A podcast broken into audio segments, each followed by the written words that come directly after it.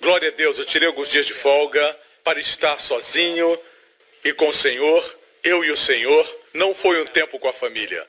Foi, na verdade, um conselho da minha esposa que eu saísse, porque tenho estado envolvido com tantas coisas aqui na igreja e também com meu querido filho, gastando tempo com ele na minha casa e no trabalho. Tem sempre muita coisa para fazer, investir tempo com os meus líderes. Já tem um ano que eu não tenho tirado férias. Já tem um ano. Minha filha e minha esposa saem de férias e eu fico em casa. Por isso ela disse que era melhor eu sair e graças a Deus eu escutei a ela. Porque o meu tempo com o Senhor foi extraordinário. Foi frutífero. Fui muito abençoado. Eu e o Senhor. Não vou dizer para onde fui. Mas era um lugar muito bonito, gastei um bom tempo com o Senhor e quando eu voltei, eu já retornei. Alô, irmãos, vocês estão bem? Quando voltei, voltei com uma forte confirmação do Senhor de que a revolução da graça que está acontecendo ao redor do mundo vem de Deus. Ele queria fortalecer a minha decisão de pregar mais do que nunca essa mensagem com todas as armas na mão, glória a Deus, e daqui a pouco eu vou compartilhar com você algumas coisas que ele me mostrou, inclusive sobre a vida de Martinho Lutero. Veja, eu não sabia que Martinho Lutero, pai da reforma, um grande homem de Deus, e Deus restaurou a verdade da justificação pela fé através de Martinho Lutero. Mas alguns dos seus ensinamentos eu não conhecia. Até que resolvi estudar. E que grande reforço para o que Deus está fazendo no mundo hoje. Algumas coisas que Deus revelou para mim, Deus revelou também para ele. Por exemplo, Martinho Lutero, ele, como eu, cria em demasia na confissão dos pecados.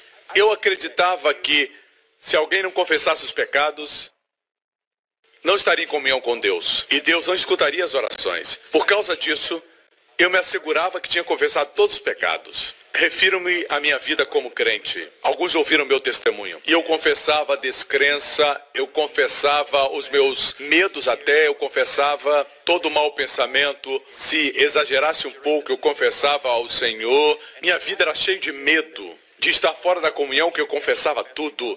Até que eu quase fiquei louco, pensando que sempre existiam mais pecados para confessar. Eu não entendo essas pessoas que ensinam que 1 João 9 para o crente, e a não ser que confesse os pecados a Deus, Deus não perdoa. Eu não entendo as pessoas que creem e ensinam isso, mas eu não os vejo confessando seus pecados o tempo todo.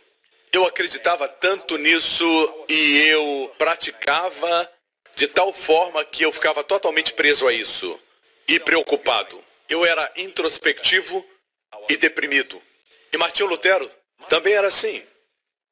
Martinho Lutero era um monge alemão e, e não existia sacrifício, não existia abnegação, não existia automutilação. Ele achava que nada era suficiente para agradar a Deus. É assim que ele se sentia.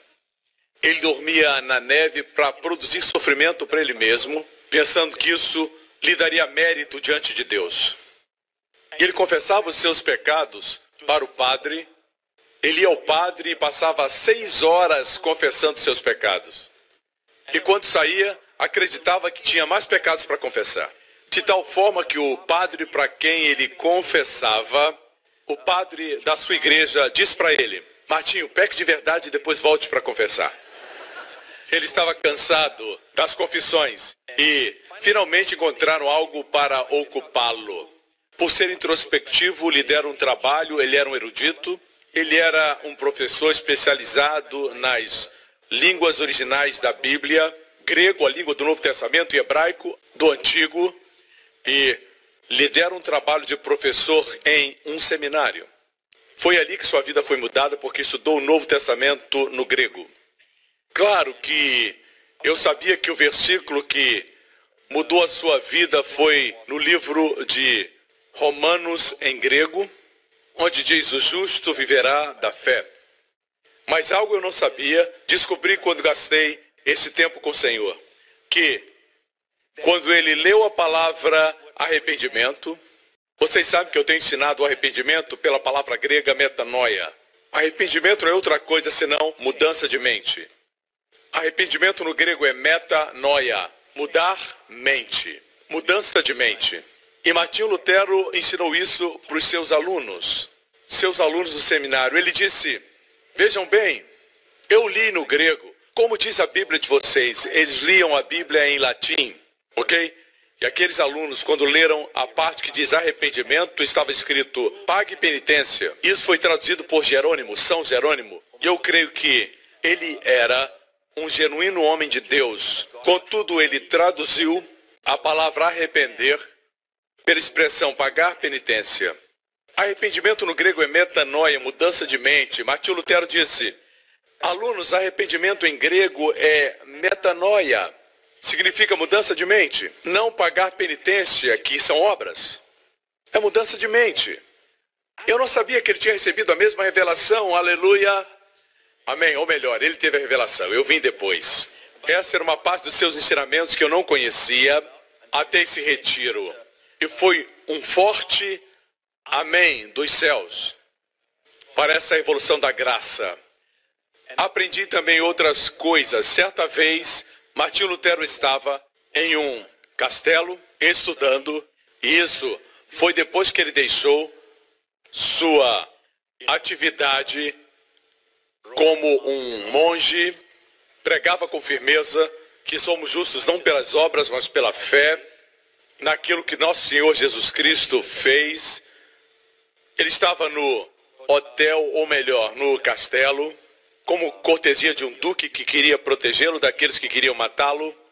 Ele estava nesse quarto e ele ouviu uma voz de acusação. Ele acreditava que o próprio diabo veio àquele quarto. Eu não me surpreendo porque ele era o grande líder da reforma protestante. Ele disse que sentiu a presença de Satanás e uma voz que falou com ele. Essa parte eu desconhecia até esse retiro. E a voz disse para ele: Quem você pensa que é? Quem você pensa que é para vir com todos esses ensinamentos que são contrários ao que os pais da igreja têm ensinado? Você pensa que é tão grande? E quando você é alguém que acredita que toda glória pertence a Deus e quer ser humilde, a força dessa acusação pode abater você. Você sabia que essa acusação foi a mesma que o diabo fez para mim? Quem pensa que é? Para falar desse jeito de 1 João 9, quando há anos se tem ensinado de outra forma esse texto. Quem você pensa que é? Eu me senti desse mesmo jeito e Martinho Lutero também. A voz que o acusava dizia: Quem você pensa que é? Ele gritou: eu também fiz isso. Ele disse: Martim Lutero não é nada. Cristo é tudo. Eu disse também na minha luta pessoal, no passado eu disse Joseph Prince não é nada. Amém? Foi a revelação de Deus. Amém? E seguimos a palavra, não seguimos os pais da igreja, seguimos a palavra de Deus. Não seguimos a tradição, seguimos a palavra de Deus. Se provar na palavra de Deus, eu acredito. E eu não sou contra a confissão de pecados certo? Eventualmente você vai ter que enfrentar essa pergunta para aqueles que pensam como eu, eu não tenho medo de enfrentar esse questionamento. Isso vai surgir quando você crê que foi perdoado por Deus através da morte de Jesus na cruz. Deus pegou os seus pecados e colocou sobre Cristo. Cristo sofreu pelos seus pecados, pagou a penalidade, morreu, foi sepultado e ressuscitou sem os seus pecados. Jesus ressuscitou para sua justificação, amém? E tudo que ele fez, fez por você e eu. Glória a Deus. Amém? Aí vem a pergunta: se todos os pecados que estavam no futuro quando ele morreu,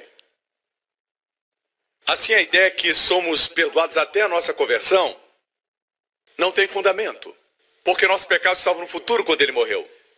Quando sabe que foi perdoado de uma vez por todas, essa pergunta vem eventualmente. O que você diz de 1 João 9? Confessar seus pecados para ser perdoado. O contrário de perdoado de uma vez por todas, ok? Assim, no decorrer dos anos, alguém veio com essa ideia, dizendo: Fomos perdoados dos nossos pecados quando Cristo morreu, perdoados de todos os pecados, mas é perdão judicial. Mas quando pecamos, temos que confessar para sermos perdoados. Eu não sou contra a confissão de pecados.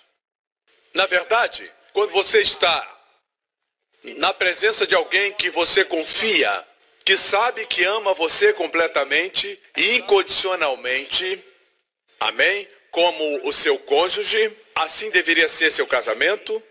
Você pode ser franco, aberto e honesto na presença do seu cônjuge. Você não revela os seus segredos íntimos para um inimigo. Assim, quanto mais pregarmos o perdão pleno, o perdão completo, mais as pessoas vão querer confessar. Mas não confessam para serem perdoadas. Confessam por terem sido perdoadas. Mas se esquecerem de confessar, continuam perdoadas. Amém? Alguns dizem, é claro que somos perdoados uma vez por todas, passado, presente e futuro, mas isso é judicialmente. Mas, quando peca, tem que pedir perdão dos seus pecados para que tenha perdão familiar. Uau! Isso é muito dúbio. Sou perdoado ou não? Se você acredita nisso, sempre vai pensar que certamente tem pecados para serem confessados. Sempre que qualquer coisa depende de você, você não se sente seguro. Se depende de Cristo, aleluia, se sente seguro. Posso ter um amém, igreja? Nós somos criaturas que transformam todas as coisas em obras. Por exemplo, nós falamos, não existe nada entre nós e o nosso perdão em Cristo, exceto a fé. Temos que crer no que Cristo fez, certo? Mas ainda assim transformamos a fé em obras. Colocamos a fé entre nós e o sangue de Jesus. Por exemplo, cremos que o sangue de Jesus salva. O sangue de Cristo purifica. Somos justificados pelo seu sangue. Sem derramamento de sangue não há remissão de pecados. Amém? Mas temos que crer, certo? Nós falamos, eu não tenho fé suficiente no sangue. Eu gostaria de ter mais fé no sangue. Transformamos nossa fé em obras. Fazemos a fé algo que é uma barreira entre nós e o sangue de Cristo. Veja, a fé não é nada mais do que uma janela na sua casa. A janela não produz a luz. Também não cria o calor da luz do sol. Somente permite que a sua casa experimente o calor e a luz que já existem. Assim, pequena janela, grande janela, grande fé, pequena fé, permitem mais luz e mais calor de entrarem. Nosso foco não pode estar na janela, temos que usufruir o calor e usar a luz. Posso ter um amém? Mas nós transformamos a nossa fé em obras. Escute o que eu vou dizer agora. O sangue de Jesus salva. Somente o sangue de Jesus pode purificar. Somente o sangue pode salvar. Amém? Mas dizemos que a fé no sangue que salva. Não é isso. É o sangue de Jesus que salva. Mas, quando cremos que é o sangue de Jesus que nos salva, na perspectiva de Deus, Deus diz ela tem fé no sangue. Mas quanto a nós, é o sangue que salva. Não nos compete dizer é nossa fé no sangue. Temos que dizer o sangue de Jesus salva e salva totalmente. Quando falamos isso, Deus diz, isso é fé no sangue. Mas não temos que dizer, tenho fé no sangue. Temos que dizer, o sangue salva. Quando falamos, o sangue salva, Deus diz, isso é fé no sangue. Entendeu? Nós temos a propensão de colocar algo entre nós e as bênçãos de Deus. É o sangue que salva, é o sangue que cura. Amém? Recentemente Deus começou a falar comigo a respeito de cura de forma muito forte e eu comecei a estudar de novo a respeito da cura. E o Senhor falou comigo quando li esse versículo que muitos conhecem muito bem. João escreveu em 3 João, versículo 2: Amado, desejo que te vá bem em todas as coisas e que tenhas saúde, assim como bem vai a tua alma. Eu estava lendo esse versículo E me ocorreu que João orou por nós. Foi escrito para um crente. Ele diz: Oro para que tudo lhe corra bem e tenha boa saúde. Ele orou para que você tenha saúde. Assim como vai bem a sua alma, quer dizer, a alma já estava bem. A gente tem a ideia que se o nosso interior está bem, o nosso exterior vai estar ótimo. Mas, de acordo com João, devemos orar para que o nosso exterior se alinhe com o nosso interior. Quantos conhecem pessoas que estão no leito de enfermidade, mas são crentes maravilhosos? São pessoas de caráter, moral ilibada. Amém? Suportam a dor em silêncio. São radiantes de alegria e oram por outros, mas estão doentes, no leito de enfermidade. Obviamente suas almas estão bem, mas seus corpos não. E João diz: oro para aqueles cujas almas estão bem, tenham saúde. Eu descobri que temos que orar para que isso aconteça. Oro para que tudo lhe corra bem e tenha boa saúde, assim como vai bem a sua alma. Temos que orar para que aconteça. Não podemos dizer se tudo está bem com a nossa alma, nosso exterior vai estar bem, tudo vai dar certo. Não, nós vemos aqui que precisamos orar para que isso aconteça, mesmo sendo vontade de Deus. Orar é cooperar com Deus. Posso ter um amém, igreja? Tem pessoas que têm ideias malucas a respeito da cura e dizem: Deus pode curar qualquer pessoa, não precisa fé para crer assim. Alguns não são ateus, creem que Deus existe e dizem Deus tem todo o poder quando Ele quer. Isso não é fé. Amém? Outras pessoas que dizem assim, creio que Deus cura a maior parte dos casos, mas às vezes Deus quer que as pessoas estejam enfermas. E dizem que Deus está ensinando uma lição. Muitos creem desse jeito. Em muitas denominações. Em muitos círculos cristãos pensam assim, Deus cura, cremos que Ele cura, cura muitas pessoas, mas muitos têm que ficar enfermos porque Deus está ensinando uma lição. Está os corrigindo ou estão levando a sua própria cruz. Isso é verdade? Vejamos o que diz a Bíblia. A Bíblia diz claramente, de forma muito clara e enfática, que todos que vieram a Jesus foram curados. Eu disse: todos os que vieram a Jesus foram curados. Jesus podia ter deixado alguns exemplos de alguém para quem disse: Não é minha vontade curar você.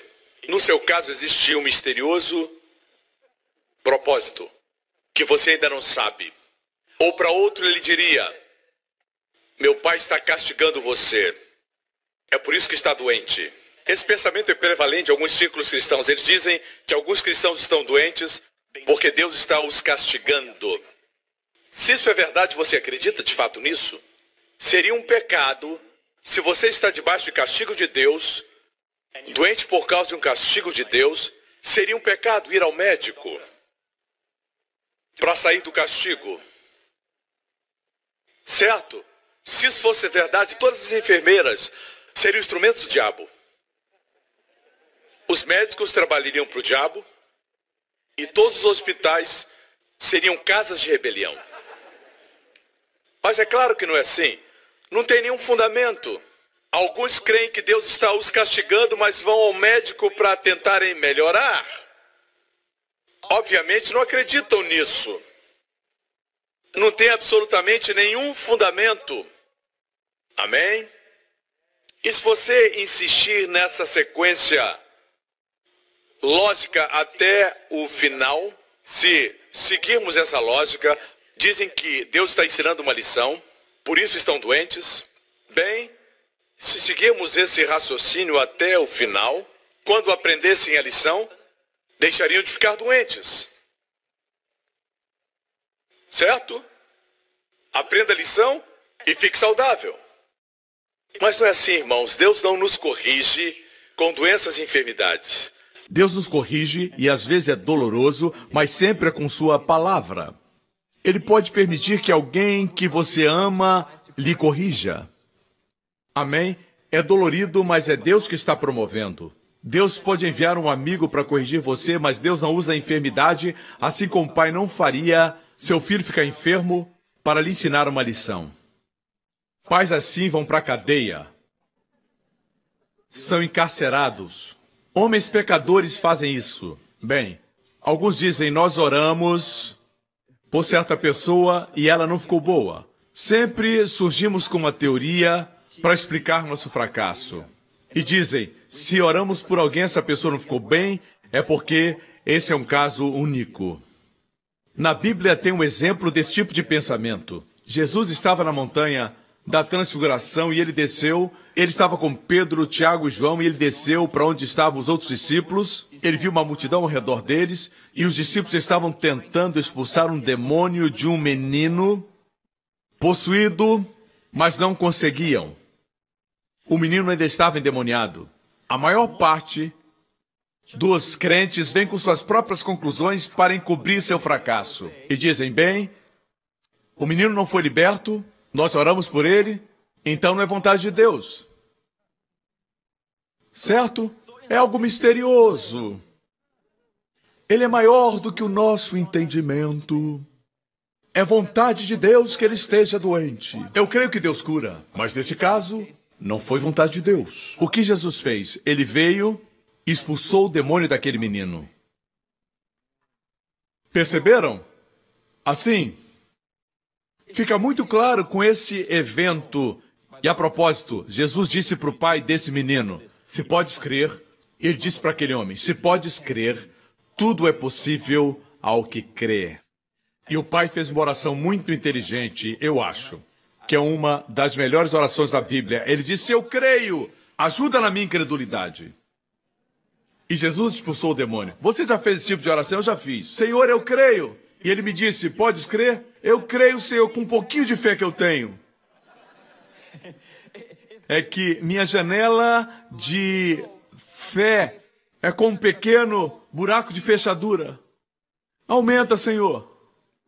Amém? A Bíblia diz que Jesus expulsou o demônio. Ele não deu desculpas. Depois, nos diz a Bíblia, de libertar, entregar o garoto para o seu pai, os discípulos perguntaram a Jesus: por que não podemos expulsar? Por que não podemos curar o menino? Jesus respondeu: escute bem. Ele é o mesmo ontem, hoje e para sempre. Ele disse: por causa da vossa pouca fé pela falta de fé. Agora, sou grato porque Jesus disse isso. Ele não disse por causa da falta de oração, por causa da falta de jejum. Ele não disse por faltar a vocês caráter moral. Ele não disse pela falta de santidade. Graças a Deus ele disse por causa da pouca fé. Incredulidade significa não ver quem está na sua frente é não entender quem esse maravilhoso Jesus é. Fé é simplesmente contemplá-lo. Incredulidade é não contemplá-lo mais, ver meu sentimento, a minha fé, minha experiência, porque não sinto paz, como eu sou justificado. A Bíblia diz em Romanos 5:1 Tendo sido, pois, justificados pela fé, temos paz com Deus. Não diz, tendo sido justificados pelos sentimentos, temos paz com Deus. Esqueça a você mesmo. Não olhe para você mesmo. Busque tudo em Cristo. Não fale dos seus sentimentos. Eles podem mudar. Você se sente bem agora, amanhã está mal. Veja que eu não estou profetizando, estou só falando. Não siga seus sentimentos. Pode sentir Deus tão próximo e dizer aleluia e cantar a música aleluia. E sente o arrepio, que bom arrepio. Mas à noite não sente mais esses arrepios, como se Deus não estivesse perto. Mas Deus está sempre perto e jamais nos deixa. Amém? Não somos justificados pelos nossos sentimentos, e sim pela fé. Amém? A fé, por outro lado, não é. Se eu crer por muito tempo, vai acontecer. Por exemplo, agora você está aqui dentro do templo e você que assiste também está debaixo de uma cobertura, certo? O sol está brilhando lá fora. Se eu disser para você que creio que o sol está brilhando, minha fé não faz o sol brilhar. Minha crença se alinha com um fato. O fato de que o sol brilha alinha com esse fato. Se disser, eu não acredito que o sol brilha, a sua crença não vai fazer com que o sol deixe de brilhar. Sua crença não faz o sol brilhar, mas sua crença se alinha com a realidade. Se eu creio que o sol está brilhando e sair e me bronzear, nossa crença repercute nas nossas ações, mas não produz a luz do sol. Alguns têm essa ideia que tem que crer por muito tempo. Não tem nada a ver com isso. Somente nos alinhamos a uma realidade. Amém?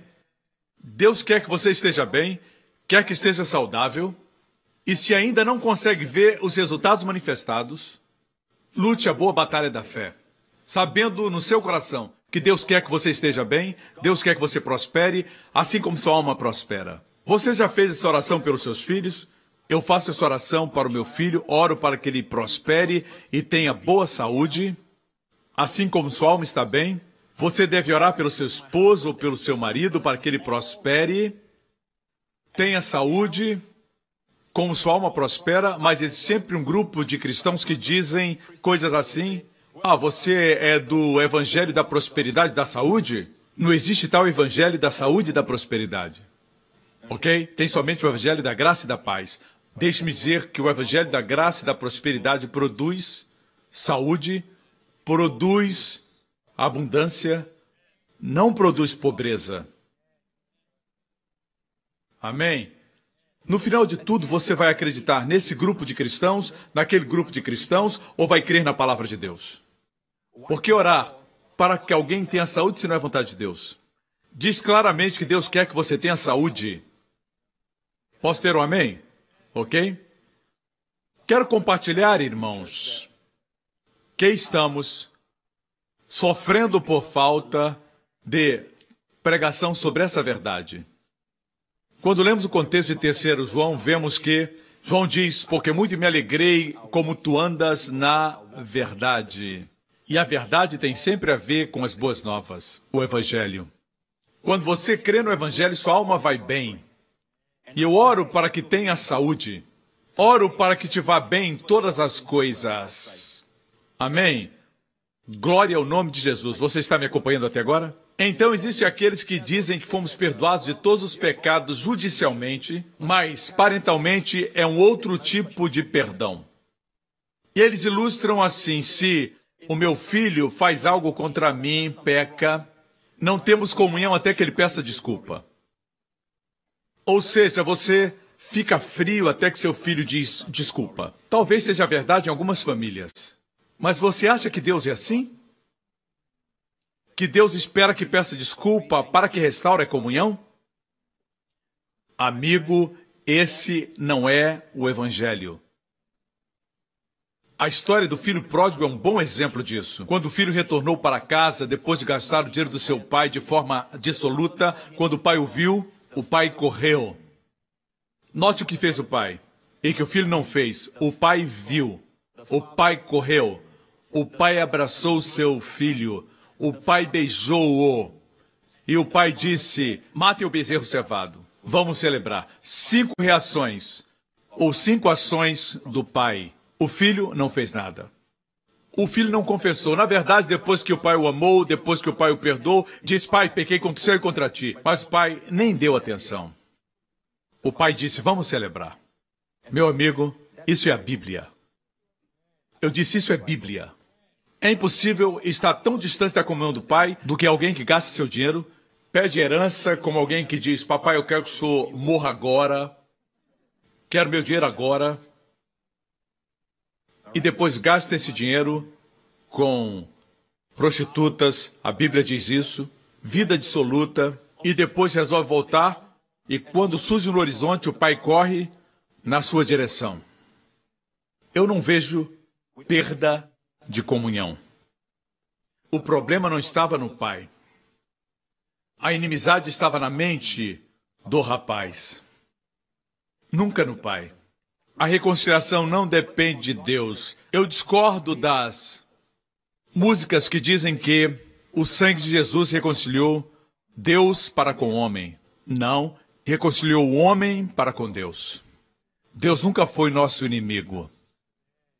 Nós temos o problema do pecado, verdade, mas Deus enviou o seu filho. Foi Deus que não tinha inimizade conosco. Foi Ele que, quando éramos pecadores, enviou o seu filho para morrer por nossos pecados. Esse é o amor de Deus. A Bíblia diz que éramos inimigos de Deus no nosso entendimento. Por isso o arrependimento deve ocorrer. Queridos, acredito em arrependimento como Martinho Lutero disse: mudança de mente. A primeira parte que precisa mudar é a sua mente. Muitas vezes queremos nos arrepender em nós mesmos. Tenho que me arrepender disso, daquilo, daquilo outro, e nos ocupamos com isso. Arrependimento só é arrependimento quando revela de forma nova nosso Senhor e Salvador Jesus Cristo.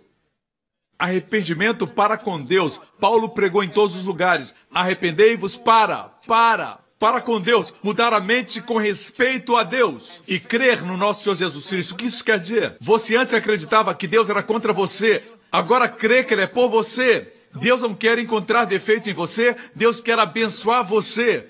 Deus não é contra você, Deus é por você. Deus não odeia nem está com raiva de você, Deus ama você. Isso é arrependimento para com Deus. É o verdadeiro arrependimento. Tem um tipo de arrependimento quando você olha para você mesmo. Mas é simplesmente se ocupar com você mesmo. Que aos olhos de Deus é orgulho. Amém? Veja.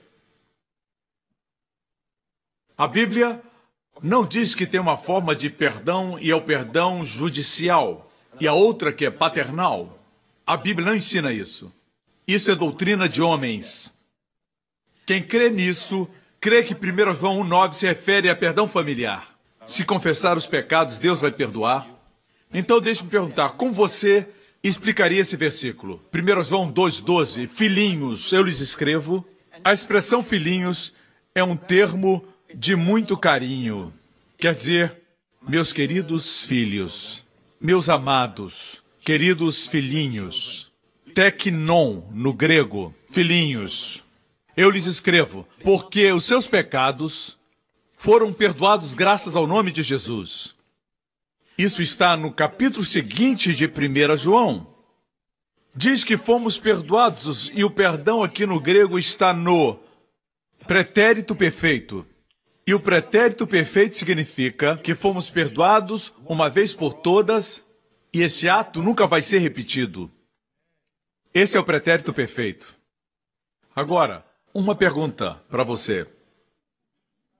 Filhinhos é um termo de família? Ou é um termo legal? Meus queridos filhinhos, me respondam. É um termo familiar, meus filhinhos? Esse termo é um termo familiar ou judicial? Um termo usado nas cortes? É uma expressão de família. Diz que fomos perdoados. Pretérito perfeito, uma vez por todas. E sou certo que quando João escreveu, ele sabia algo do evangelho que nós precisamos aprender. Quando escreveu a sua epístola, obviamente escrevia para pessoas que, quando lessem a carta, talvez não estivesse bem, talvez tivessem brigado com a esposa ou a esposa com o marido, um adolescente que tivesse se rebelado no dia anterior, ou pessoas que tivessem amargura contra alguém na igreja, pessoas que não eram perfeitas, mas João sabia de alguma coisa para poder dizer: Filhinhos, eu vos escrevo, porque seus pecados foram perdoados graças ao nome de Jesus.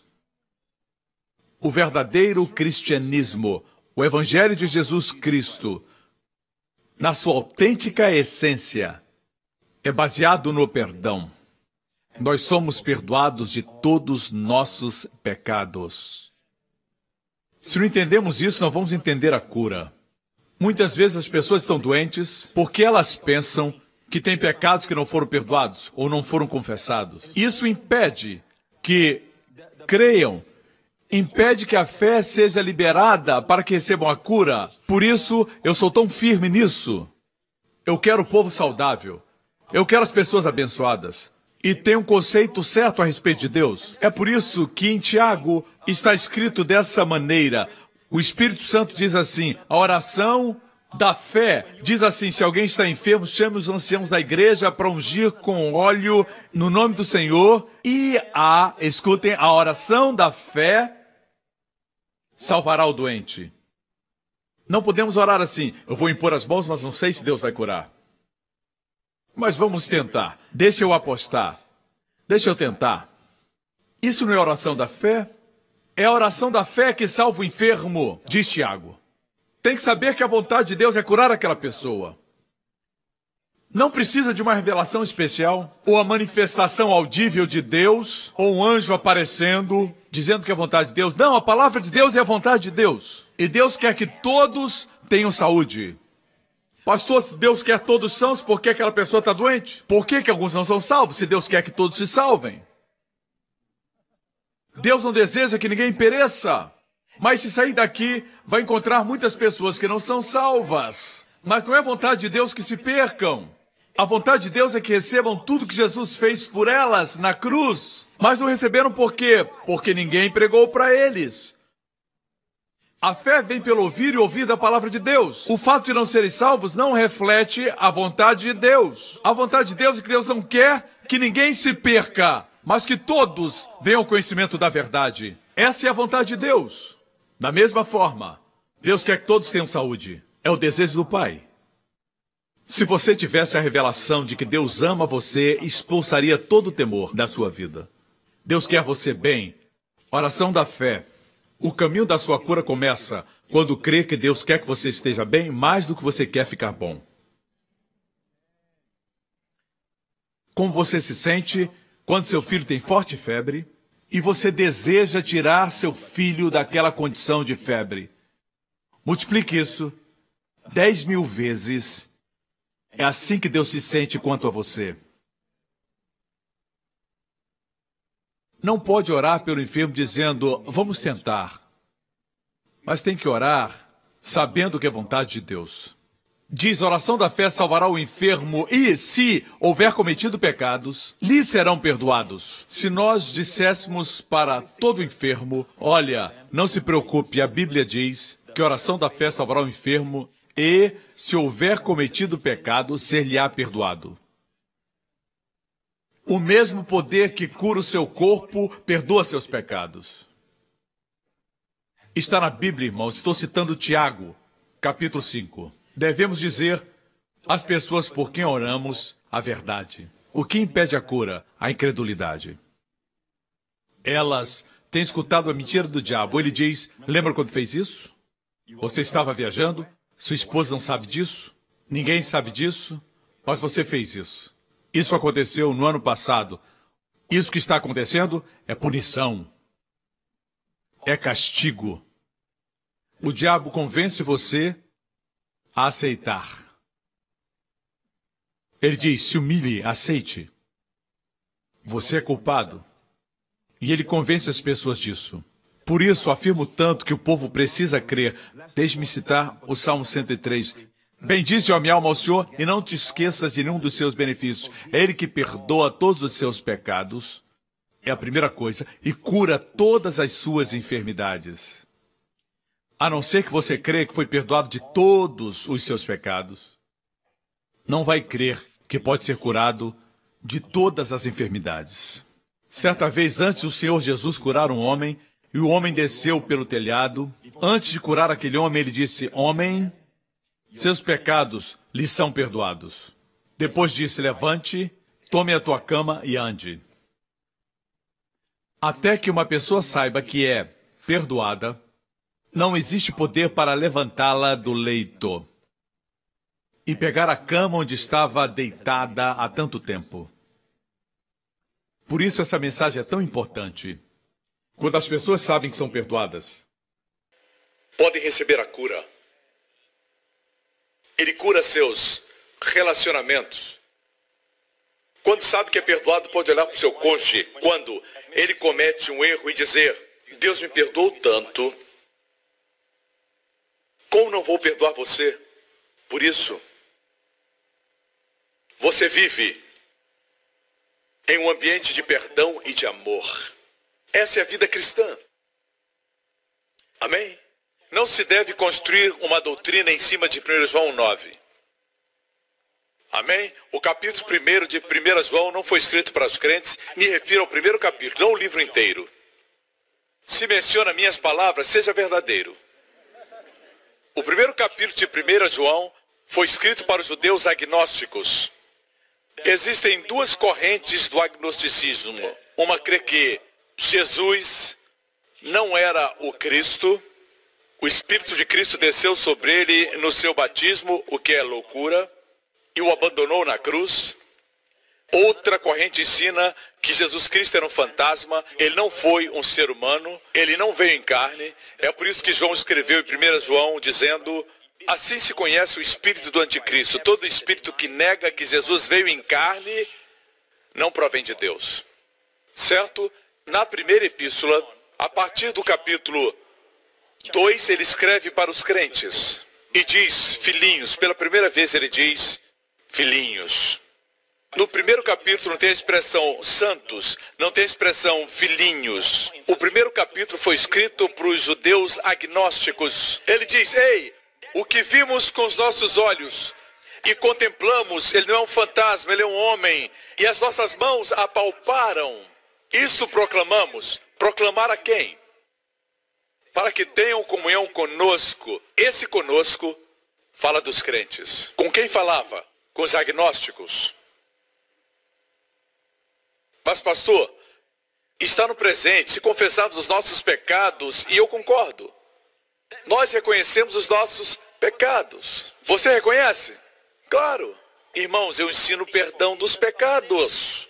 Quer dizer, eu reconheço os pecados. Se não reconhecesse os pecados, por que ensinaria o perdão dos pecados? Se não acreditasse que nós temos pecados, seríamos perdoados de quê?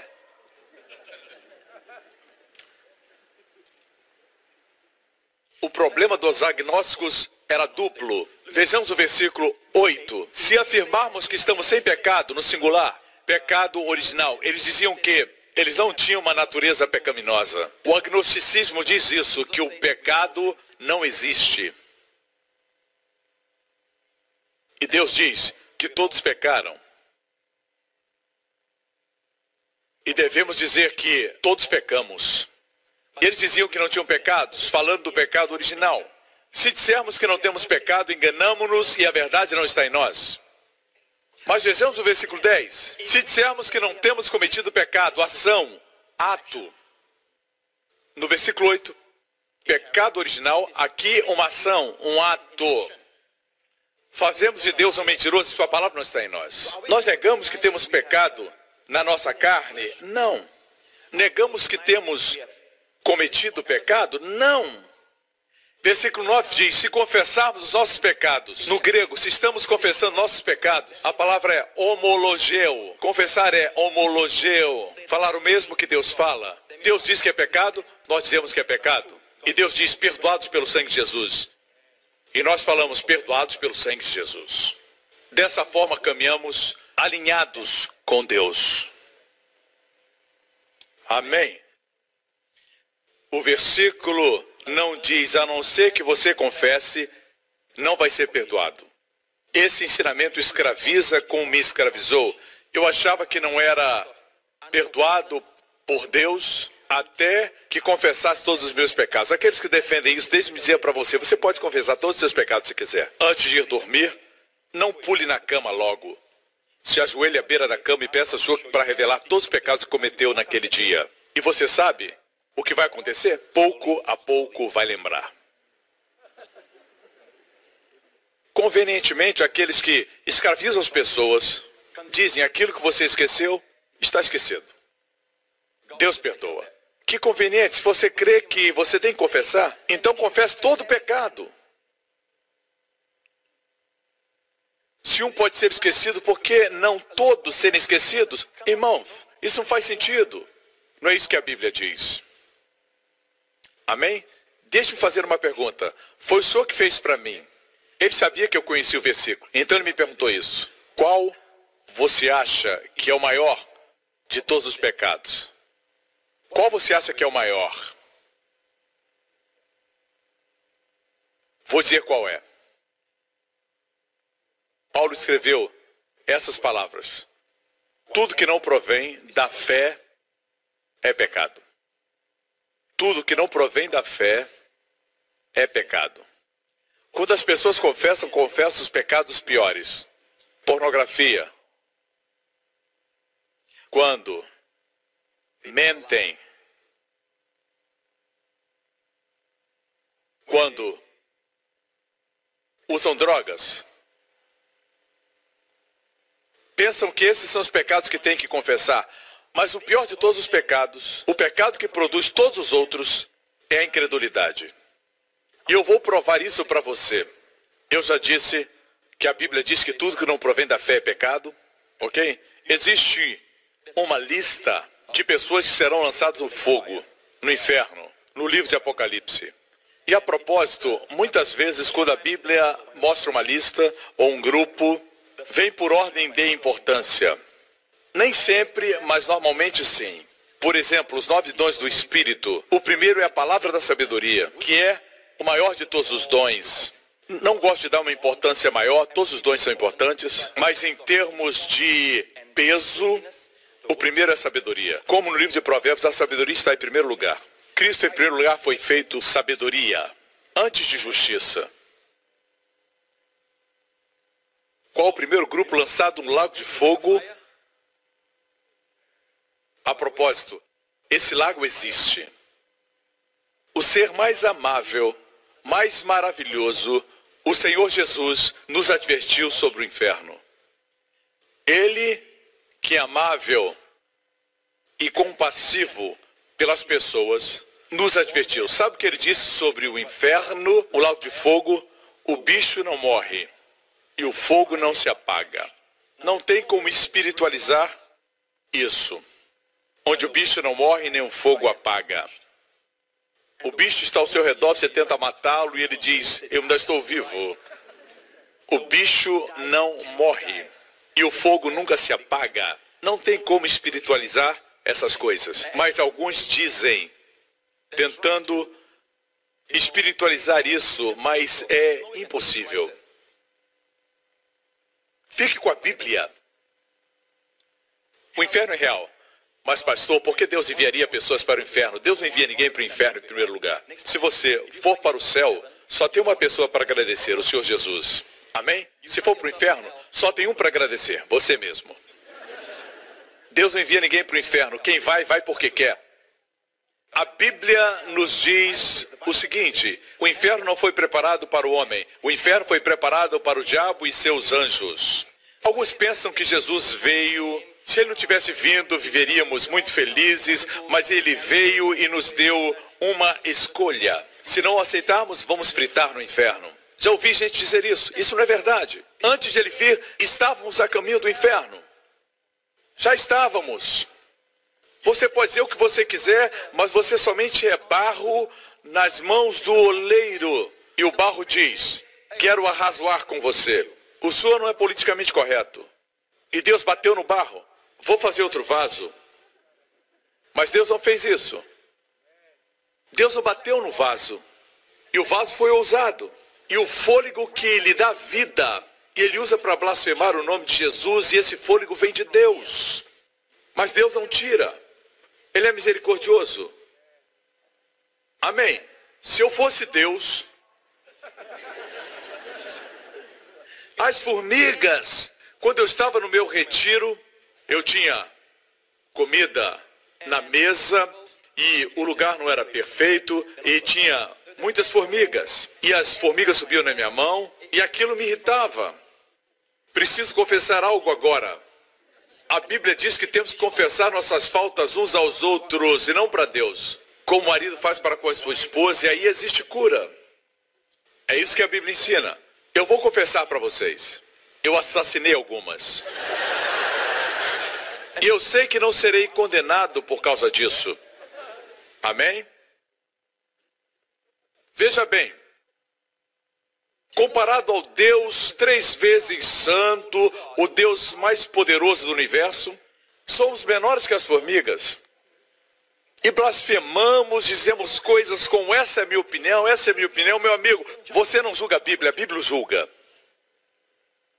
Sua opinião é minúscula comparada à Bíblia. A Bíblia já existe há muito tempo, antes de você ser imaginado na mente dos seus pais.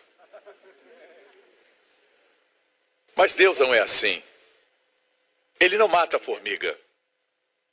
Ele se despiu da sua glória e se tornou uma formiga. E tentou explicar para a formiga como ele queria usar seu poder para transferi-la daqui para lá, com mais rapidez do que ela subindo nas suas mãos e deixando que ele a conduza. Se Deus se apresentasse ao homem como Deus, ele fugiria dele. Mas se ele se tornasse uma formiga, uma formiga, falando com uma formiga, talvez ela entendesse. Mas pegaram essa formiga, Deus, que se tornou homem, pegaram essa formiga e a crucificaram. Agora, o que você acha que o pai fez? O Pai pegou o que eles fizeram, a cruz, e ela se tornou o lugar da salvação de todos aqueles que o mataram. O filho que ele amava. É por isso que esse amor não é natural. É o amor que expulsa todo o medo do seu coração. Essa é uma incrível analogia. Por que, que Deus quis se tornar um homem? E cuspirem no seu rosto o açoitarem, crucificarem, só para carregar nossos pecados e ser culpado por eles. Ele nos amou antes de sabermos o que era amor. No mundo as pessoas usam e gostam porque podem usar você. Amam pelo que você pode proporcionar.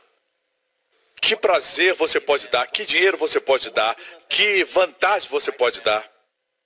Mas Deus ama você e ponto final. Ele não quer nada de você porque não tem nada em você que ele não tenha. Deixe-me concluir essa mensagem. Quem vai para o inferno? Os primeiros da lista seriam os que se prostituem, os feiticeiros. Mas quanto aos tímidos e aos incrédulos, os primeiros da lista dos que vão para o inferno são os tímidos e os incrédulos. Nós confessamos isso? Confessamos quando somos medrosos, quando temos incredulidade. Se você pensa que se não confessar não vai ser perdoado, é melhor que comece a confessar quando tem medo e quando você não crê. Está claro nesse texto da Bíblia que os piores são aqueles que lideram o grupo. Quem são os outros? Os abomináveis, os homicidas, assassinos e os que se prostituem em outra versão, os que se prostituem está como sexualmente imorais. Sexualmente imorais. A palavra grega é uma palavra que vocês não conhecem, a palavra pornô. A palavra grega é pornós, de onde vem a palavra pornografia. Os feiticeiros, magia negra, magia azul, magia verde, qualquer magia. Ocultistas, feiticeiros, idólatras, todos os mentirosos, a sua parte será no lago que arde com fogo e enxofre, que é a segunda morte. A Bíblia é bem clara. Note quais são os que lideram grupo. Tímidos, incrédulos. Muitas vezes não confessamos esses pecados. No meu retiro, Deus me revelou algo que nunca ouvi nenhum pregador falar e eu quero submeter isso a você dentro do contexto. Você sabia que quando Jesus caminhou na terra, ele nunca, em momento algum, se relacionou com os homens baseado em seus pecados, como se não lhes imputasse pecado. Já percebeu isso nos evangelhos? Jesus encontrou a mulher flagrada em adultério e a salvou Sabia que ela era pecadora, mas parece que isso não afetou a sua gentileza para com ela. Em 2 Coríntios 5 diz que Deus estava em Cristo, alguns citam de forma errada, dizendo que Deus está em Cristo. Deus estava quando Cristo estava na terra. Deus estava em Cristo reconciliando consigo o mundo, não lhes imputando os seus pecados. Quando lemos os evangelhos, percebemos que Jesus se relacionava com as pessoas como se ele não notasse ou percebesse seus pecados. Se chegavam enfermos, ele dava saúde. Em nenhum momento disse que eles deviam confessar seus pecados. O Senhor ensinou arrependimento? Sim. Na verdade, mudança de mente está acontecendo nesse momento. Muitos de vocês assentados aqui se arrependem todos os domingos quando vêm. Vocês se arrependem. Como é que eu sei disso? Acreditavam dessa forma, agora não acreditam mais. Acreditam desse outro jeito. Alguns não acreditavam no inferno, agora vocês acreditam. Estão se arrependendo. Amém? Pensava que Deus era contra você, agora acredita que Ele é por você. Está se arrependendo para com Deus. Às vezes falamos se arrependa, às vezes não falamos. Jesus às vezes dizia arrependam-se, às vezes não. Mas deixe-me dizer, cada arrependimento precisa ser uma revelação fresca de nosso Senhor Jesus. Ele disse arrependam-se para cinco das sete igrejas. E o que disse arrependam-se foi aquele cujos olhos são como chamas de fogo. Para outra igreja, o que diz isso é aquele que tem as sete estrelas na sua destra. Aquele que diz essas coisas é aquele cujos pés são semelhantes ao latão reluzente. Sempre é apresentado uma nova revelação de Jesus. E aquela igreja está sofrendo porque não havia recebido aquela revelação nova. Todo arrependimento tem a ver com uma revelação fresca de nosso Senhor Jesus Cristo. Vou mostrar algo que o Senhor me mostrou no meu retiro, que foi uma nova revelação. Em João 20, Jesus havia ressuscitado. Chegada após a tarde daquele dia, o primeiro dia da semana, o domingo, o primeiro dia da semana, e cerradas as portas onde os discípulos estavam, com medo dois judeus com medo de Deus? Não. Porque estavam escondidos? Porque estavam com as portas trancadas? Porque tinham medo dos judeus? Medo. O que é medo? Pecado. Tudo que não provém da fé, pecado. Da lista que apresentei, quem foram os primeiros? Os medrosos, tímidos. Está em Apocalipse 21. Os medrosos, eles tinham medo. Isso foi depois da cruz, depois da ressurreição. Alguns dizem, pastor, quando Jesus andou na terra, ele não imputava pecados, ele tratava com graça, mas agora ele já ressuscitou e exige mais de nós. Isso foi pós-ressurreição, depois da crucificação, depois de ressuscitar dos mortos. Estava lidando com sua igreja, eles eram perfeitos? Não. Tinham pecado? Sim. Veja como ele reage para com eles. Eles tinham medo, que é um pecado. E chegou Jesus e se pôs no meio. Jesus sempre gosta de estar no meio. Ele quer estar no meio do seu casamento, no meio dos seus negócios, no meio dos seus estudos, no meio dos seus relacionamentos, no meio do seu coração. Jesus chegou e o que ele falou? Confesse seus pecados. Não foi isso. Ele disse: Paz, Shalom, paz seja convosco. Espera um pouco, eles não estão em comunhão com o Senhor. estavam, no que diz respeito a ele, nunca perdemos a comunhão. Ele os buscou quando eles estavam com medo. Eles não o procuraram, ele apareceu para eles. E suas palavras foram: Ei, shalom, amigos. Ele os acalmou. Shalom. Lembra do que eu disse? Arrependimento, é sempre a revelação de Jesus para nós, o contemplamos. Eles se arrependeram sem essa palavra. E dizendo isso, paz, mostrou-lhes as suas mãos e o seu lado, de sorte que os discípulos se alegraram vendo o Senhor. Em outras palavras, ele disse, amigos, paz. Eles tinham medo, paz. Shhh, seus pecados estão perdoados. A justiça foi satisfeita. Satanás derrotado o homem reconciliado.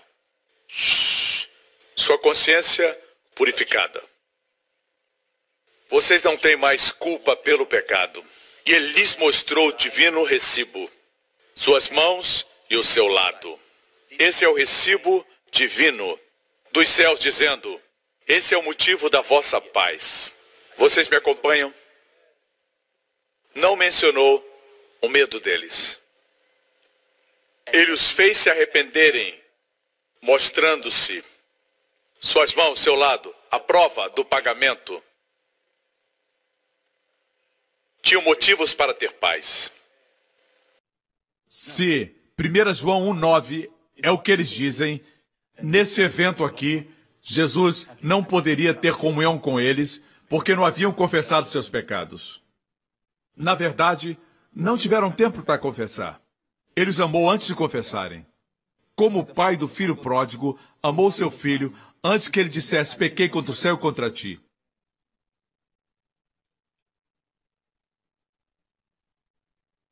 Continuemos. No versículo 20, mostrou-lhes as suas mãos de seu lado, de sorte que os discípulos se alegraram, vendo o Senhor. Cada vez que contempla o Senhor Jesus, contempla a sua beleza, seu amor por você, e você se alegra. Agora você tem paz e alegria.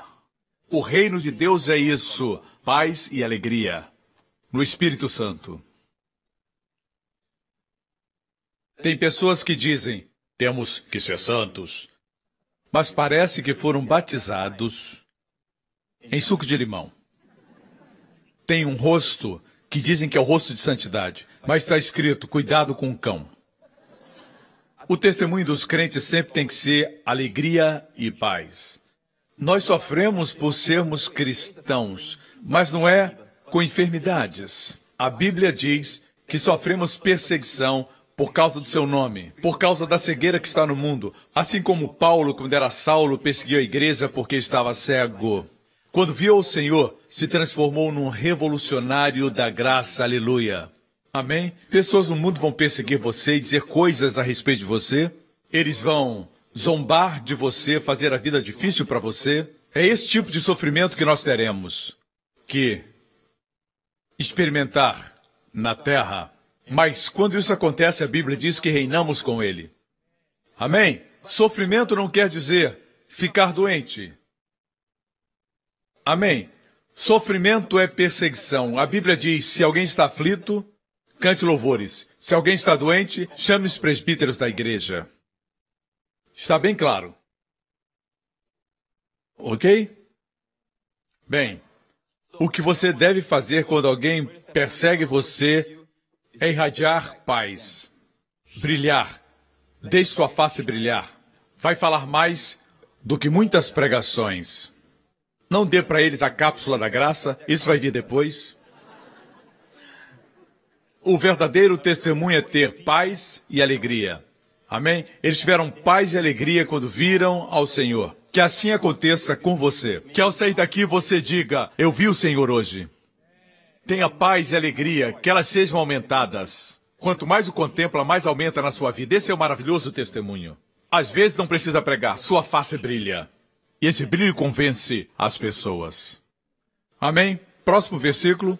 Disse-lhes, pois, Jesus outra vez: Paz seja convosco. É dupla paz. Parece que depois de mostrar suas mãos e seu lado e eles se alegrarem, ele disse outra vez: Paz seja convosco. E havendo dito isso, assoprou sobre eles. Sobre quem? Sobre aqueles que estavam com medo. Aqueles que estavam tremendo, que estavam se escondendo, com as portas fechadas porque tinham medo. Assoprou sobre eles e disse-lhes: Recebei o Espírito Santo. Uou! Uou! Espera aí! Pensei que estivessem fora da comunhão. Obviamente o senhor não via como alguns teólogos veem hoje. Ele os vê sob o prisma da sua obra. Ele soprou sobre eles quando estavam com medo. Ou talvez sua revelação já tinha trazido paz para os seus corações. E ele assoprou sobre eles. Vê como ele os trouxe para a santidade? A falsa santidade não tem alegria e não tem paz, e nem revelação de Jesus. Não venha me dizer que precisamos de santidade prática com essa cara azeda. Você não representa a santidade. Ou uma irmã que diz: Eu não uso maquiagem porque creio na santidade. Não sou como aquela senhora ali. Olhe bem para o meu coquinho. Quando pisco, o coque balança. Que adianta ter esse coque que quando você pisca, ele balança, quando sua língua é tão grande que você está sentado na cozinha e consegue lamber o mel de uma colher lá na sala. Você mata com a língua. Assassina o caráter das pessoas com a língua. Que adianta? Não usar maquiagem e ser fofoqueira. Hã? Ah, eu não uso maquiagem. Mas está cheia de medo, de incredulidade. Não diga que é santa.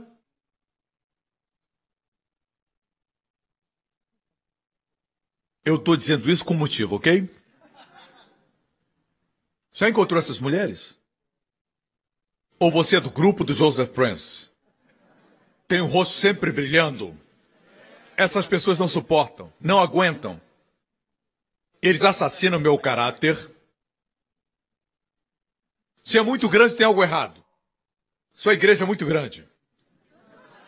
Para eles, o problema não é a doutrina, é porque somos grandes. Se nossa igreja tivesse 100 ou 120 pessoas e eu pregasse isso, ninguém ia se opor. Muitas vezes se opõe à doutrina, mas no coração é ciúme. Muitas vezes. Às vezes eles disfarçam e dizem: Eu luto pela doutrina. Que doutrina? Minha mensagem é bíblica. Mostre minha palavra. Se se opõe à graça, mostre os testemunhos das pessoas que são impactadas por sua mensagem contrária à graça. E eu vou mostrar pessoas cujas vidas foram libertas da pornografia, libertas da depressão, libertas da amargura, até contra Deus, vidas transformadas.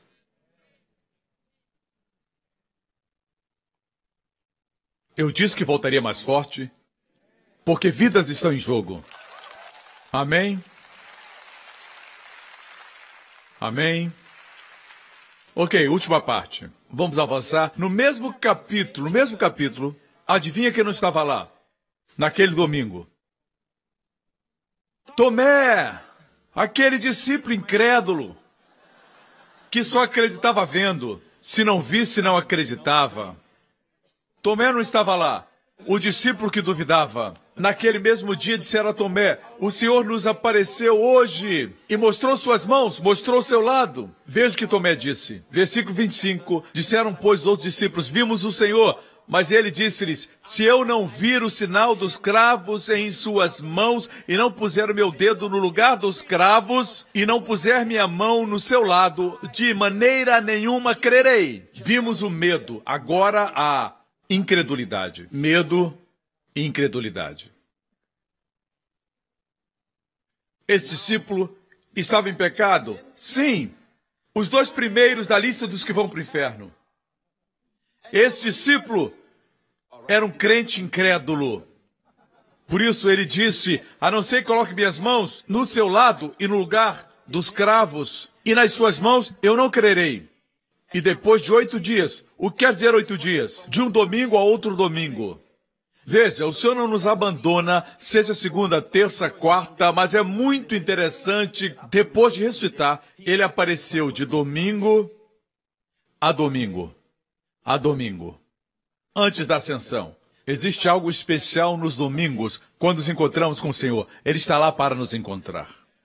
Ou então esses exemplos não significariam nada. Não existe nada sem importância na Bíblia. Quando analisamos a Bíblia, todos os detalhes, por menor que sejam, são importantes. Estão lá por uma razão. A Bíblia é a palavra inspirada por Deus. Todo detalhe é importante. Assim, no domingo seguinte, a propósito, Tomé viveu em pecado por sete dias. Era incrédulo. Alguns dizem, Deus tolera quando você tem medo uma vez ou outra. Assim você rebaixa o padrão divino com a sua própria medida. Não é assim que funciona. Quer falar de tempo? Foram oito dias de incredulidade.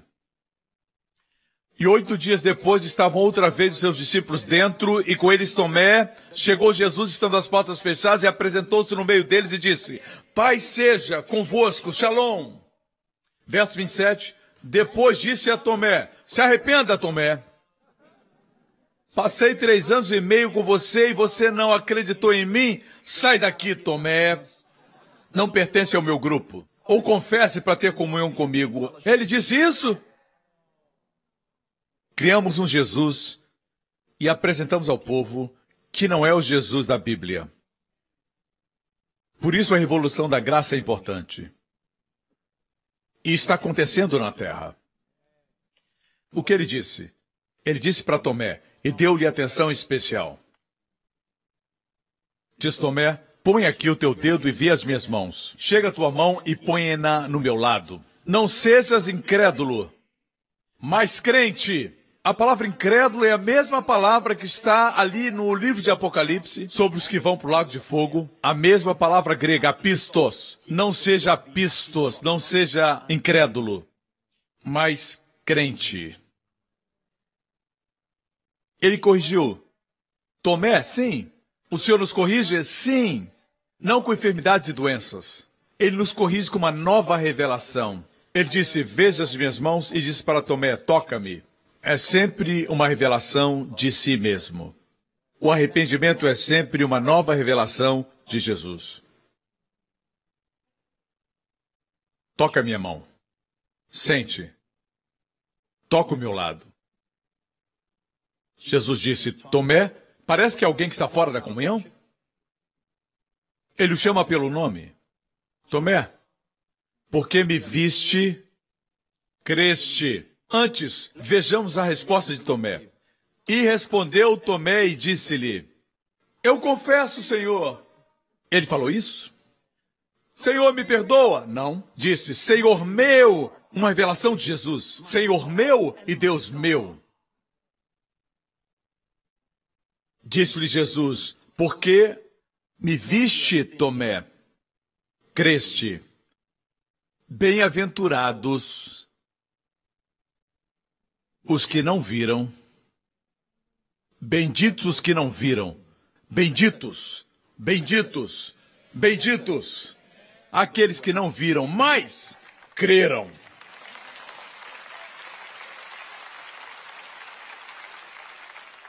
Benditos os que não viram, mas creram. Benditos, benditos. Tomé, você creu porque viu? Benditos são aqueles que não viram. Benditos. E creram. E creram. Quando Deus me mostrou isso, eu disse para ele: Senhor, nunca mais serei introspectivo. Vou colocar toda a minha atenção em Cristo. Amigo, se você crê que isso vai produzir licenciosidade, deixe-me dizer, crer na outra interpretação de 1 João 9 vai produzir licenciosidade. As pessoas vão dizer, eu vou pecar um pouquinho e depois eu confesso. Mas o que falei? Vai fazer se apaixonar por Jesus? Apesar de suas imperfeições. Porque Ele ama você totalmente. Ele não espera que você seja perfeito para amá-lo, não espera que perca o seu medo para amá-lo, não espera que você deixe de ser incrédulo para amá-lo. Ele o ama e na sua incredulidade ele se aproxima. Ele chama pelo nome. Tomé. Isso, amigo, produz o verdadeiro arrependimento. Amém? Vou concluir com um testemunho. Vem de um jovem da Austrália, Josias. Ele diz: dois anos atrás, ele tem 19 anos, dois anos atrás, eu estava inseguro e profundamente deprimido. Ele diz isso, profundamente deprimido. E tinha pensamentos suicidas. Na época, tinha 17 anos. Ninguém se surpreende porque isso é normal agora. 17 anos, deprimido e com pensamentos suicidas. Isso não é novidade. Mas houve uma época quando os adolescentes não eram assim. Nos dias de hoje não surpreende um jovem muito deprimido, com pensamentos suicidas, Qual é a resposta? Tentei ir às festas, beber experimentei drogas.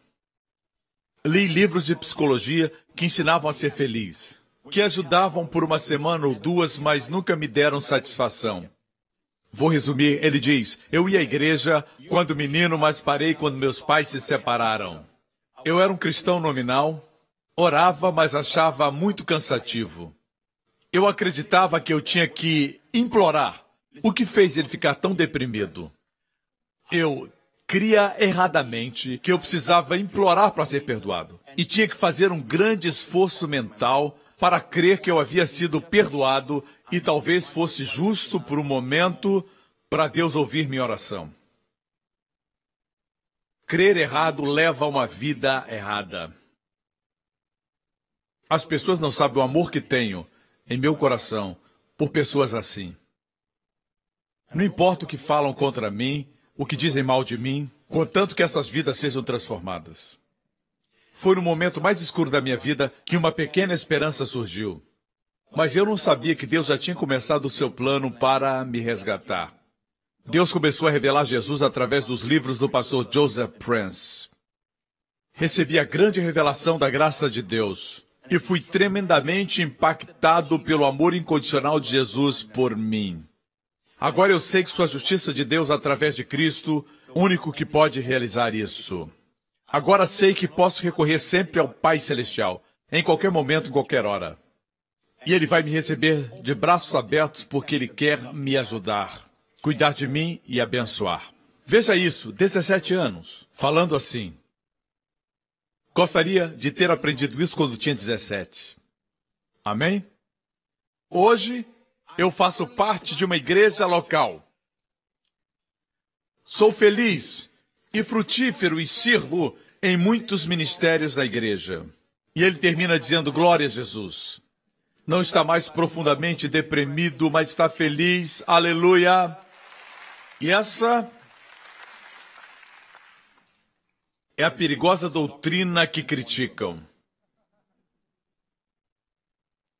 Meu amigo, o diabo tem medo porque o verdadeiro evangelho está sendo pregado e vidas sendo transformadas, e a verdadeira santidade está sendo produzida. Verdadeira santidade. Arrependimento para com Deus, fé no Senhor Jesus Cristo, amor, alegria e paz. Sem se ocupar com você, mas se ocupar com Cristo. Dê a Ele o louvor e a glória. Amém. Glória a Deus, aleluia, em todo esse auditório agora. Quero me dirigir àqueles que estão aqui e nunca receberam Jesus Cristo como Salvador pessoal e Senhor. Provavelmente você está pensando, pastor, eu não sabia que Deus era assim. Amigo, Ele é tão bom e é mais do que isso. Ele ama você e tem um plano especial, um plano de amor, um maravilhoso plano, um grande plano para a sua vida. Não navegue pela vida como um barco sem leme. Você é destinado a reinar.